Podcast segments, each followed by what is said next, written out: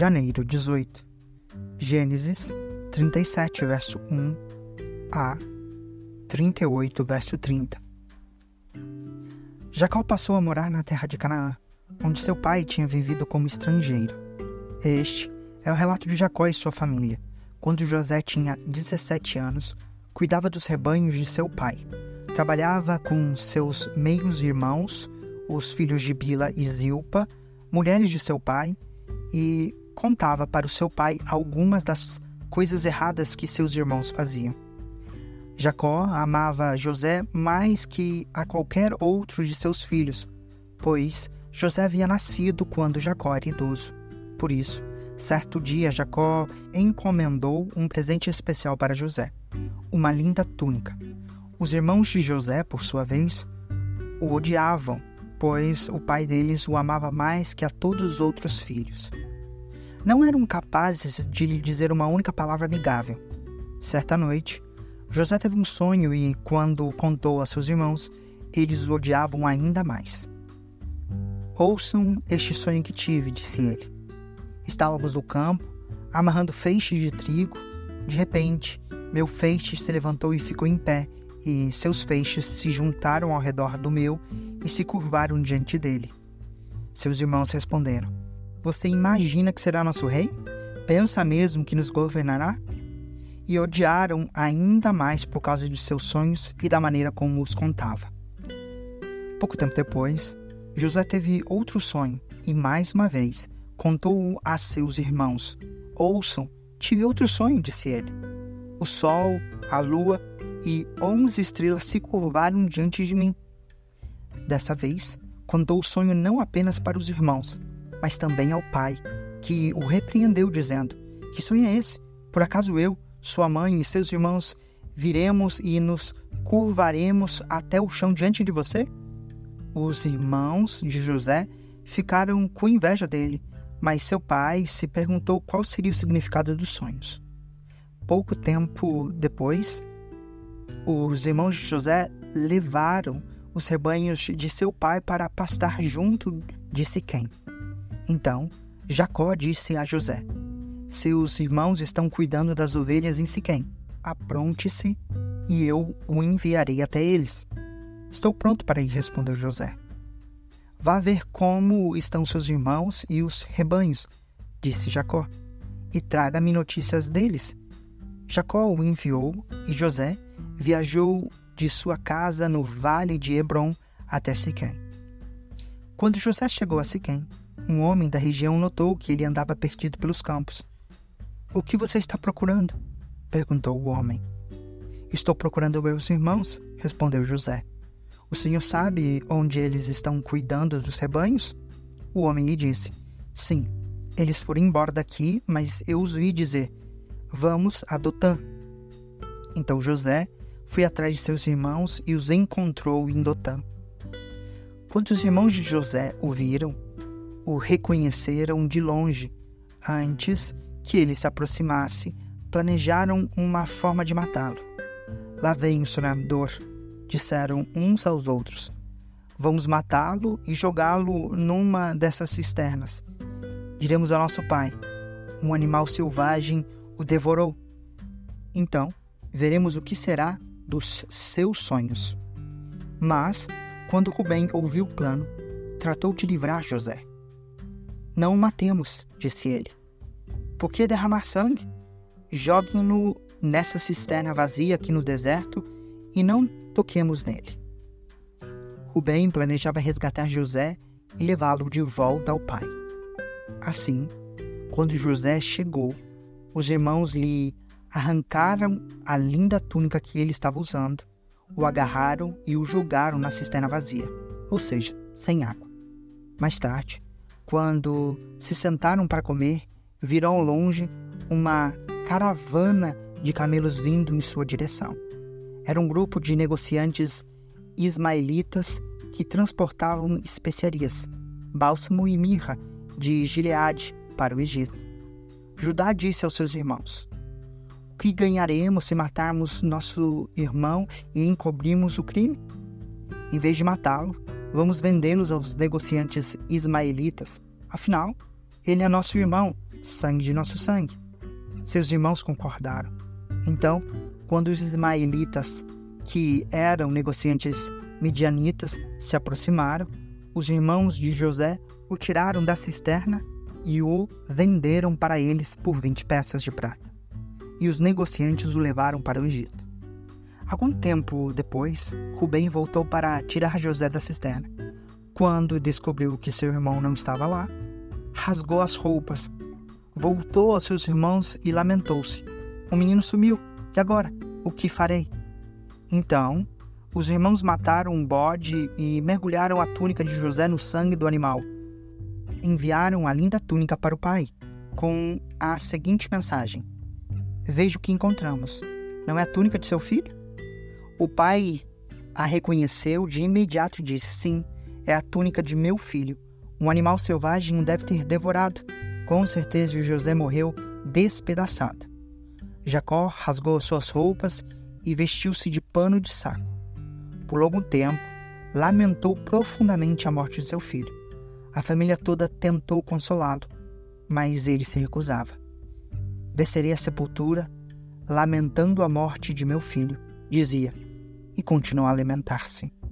Enquanto isso, os negociantes medianitas chegaram ao Egito, onde venderam José a Potifar, oficial e capitão do guarda do faraó. Por essa época, Judá saiu da casa e se mudou para Adulão, onde foi morar na casa de um homem chamado Ira. Ali, Judá viu uma mulher cananita, filha de Suá, e se casou com ela. Teve relações com a mulher e ela engravidou e deu à luz um filho, que se chamou de Er. Ela engravidou novamente e deu à luz outro filho, que chamou de Onã quando estavam morando em Quizeb, ela deu à luz ao terceiro filho e o chamou de Selá. No devido tempo, Judá arranjou o casamento de Er, seu filho mais velho, com uma moça chamada Tamar. Mas Er era um homem perverso aos olhos do Senhor. Por isso, o Senhor lhe tirou a vida. Então Judá disse a Onã, irmão de Er: Casa-se com Tamar, como é exigido para com a viúva do irmão. Você deve gerar um herdeiro para seu irmão. Onã, porém, não estava disposto a ter um filho que não seria seu herdeiro. Por isso, cada vez que tinha relações com a mulher de seu irmão, derramava o sêmen no chão. Desse modo, evitava que Tamar tivesse um filho que pertenceria ao irmão dele. O Senhor, porém, considerou maldade a sua atitude, por isso também tirou a vida de Onã. Então Judá disse à sua nora Tamar: Volte para a casa de seus pais e permaneça viúva até que meu filho Selá tenha idade suficiente para se casar com você. Na verdade, Judá disse isso apenas porque temia que Selá também morresse, como seus dois irmãos. Assim, Tamar voltou para a casa do pai. Alguns anos depois, a mulher de Judá morreu. Quando terminou o período de luto, Judá e seu amigo Ira, o Adulamita, subiram a Timna para supervisionar a tosquia das ovelhas de Judá.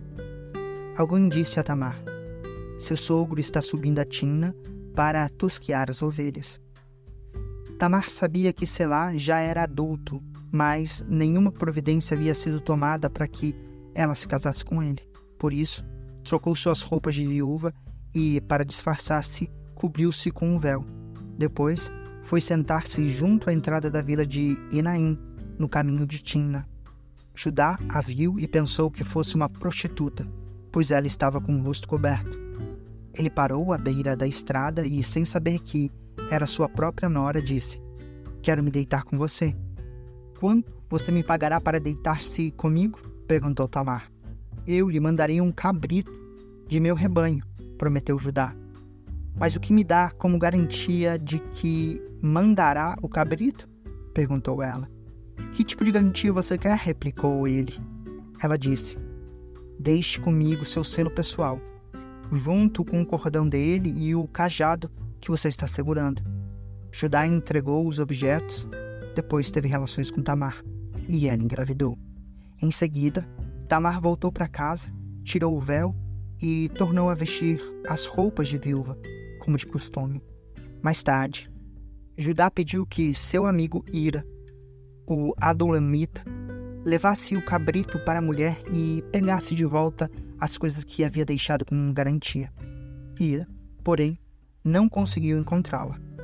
Perguntou aos homens que moravam lá: Onde posso encontrar a prostituta do templo que estava sentada junto à entrada de Enaim? Aqui nunca houve uma prostituta do templo, responderam eles. Então Ira voltou para onde Judá estava e lhe disse: Não consegui encontrá-la em lugar algum. E os homens da vila disseram que lá nunca houve uma prostituta do templo. Que ela fique com as minhas coisas, disse Judá. Mandei o cabrito como tínhamos combinado, mas você não a encontrou. Se voltássemos para procurá-la, o povo da vila zombaria de nós. Uns três meses depois, disseram a Judá: Sua nora Tamar se comportou como prostituta e por isso está grávida. Judá ordenou: Tragam-na para fora e queimem-na. Quando a estavam tirando da casa para matá-la, ela enviou a seguinte mensagem ao seu sogro: Estou grávida do homem que é dono desses objetos. Olhe com atenção de quem são este selo este cordão e esse cajado.